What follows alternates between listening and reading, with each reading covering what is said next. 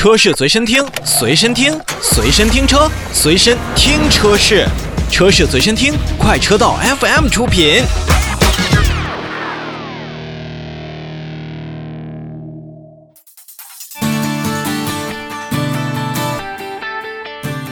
说完了 BMW，我们来看一看来自于英国的品牌捷豹路虎。那么日前呢，捷豹路虎也是公布了第三季度的在国内的销量，延续了今年上半年的一个回稳的上升态势。捷豹路虎在本季度的销量也是持续的一个增长，较比第二季度呢是增长了将近百分之十五，而九月份的单月的月销啊也比去年同期。大概增长了有百分之三十，其中的路虎品牌呢是表现非常不错的，其中像揽胜本季度是同比增长了将近三成，而揽胜极光呢也是增长了超过五成，揽胜运动版呢九月份单月呢是同比增长了有将近一半，是百分之五十。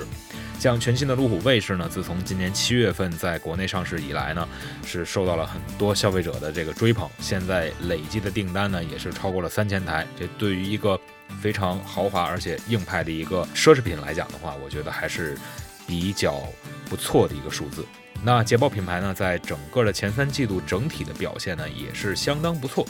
呃，其中的中大型车 XFL 以及小型 SUV E-Pace 是分别获得了五分之一和将近五分之一的一个同比增长，而他们的运动轿车 XEL 的九月的单月销量也是同比增长了百分之十二点七。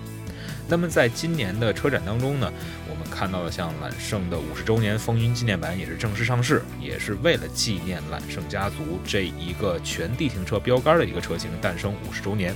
而作为捷豹路虎首款的国产新能源车型，全新路虎发现版的 P 三百 E 是在刚刚结束的车展上迎来了咱们国内的一个首秀。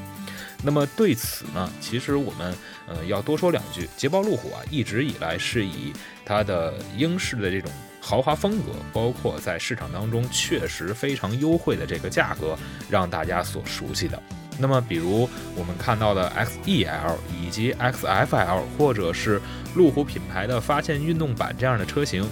在市场上的终端售价也基本上达到了能优惠大几万甚至十万元的这样的一个优惠区间。那对于消费者来讲呢，嗯，花更少的钱能够买到一个原先可能自己不会太想到的一个豪华品牌，实际上是。嗯，能够促进很多消费者前去捷豹路虎的 4S 店进行呃观看，或者说是进行了解和试驾的。但很多消费者把捷豹路虎买回家之后，也同样会有小小的忧愁。你比如说，捷豹路虎在一些的保养、维修的这种售后费用上，确实也是延续了他们在英国的，或者说是这种豪华品牌的一贯的一个表现，就是相对来说它的维保的这样一种价格还是比较贵，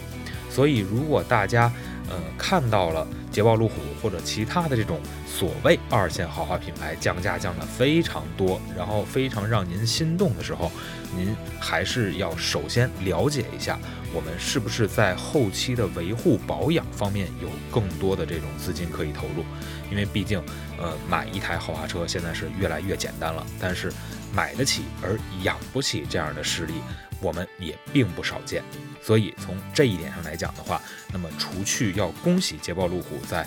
整个的第三季度以及九月份取得了非常好的销量表现之后呢，也确实要在这里提醒我们的消费者，在进行豪华车购买的时候，不要光看它的裸车价格，还要更多的去了解它背后的维修保养费用。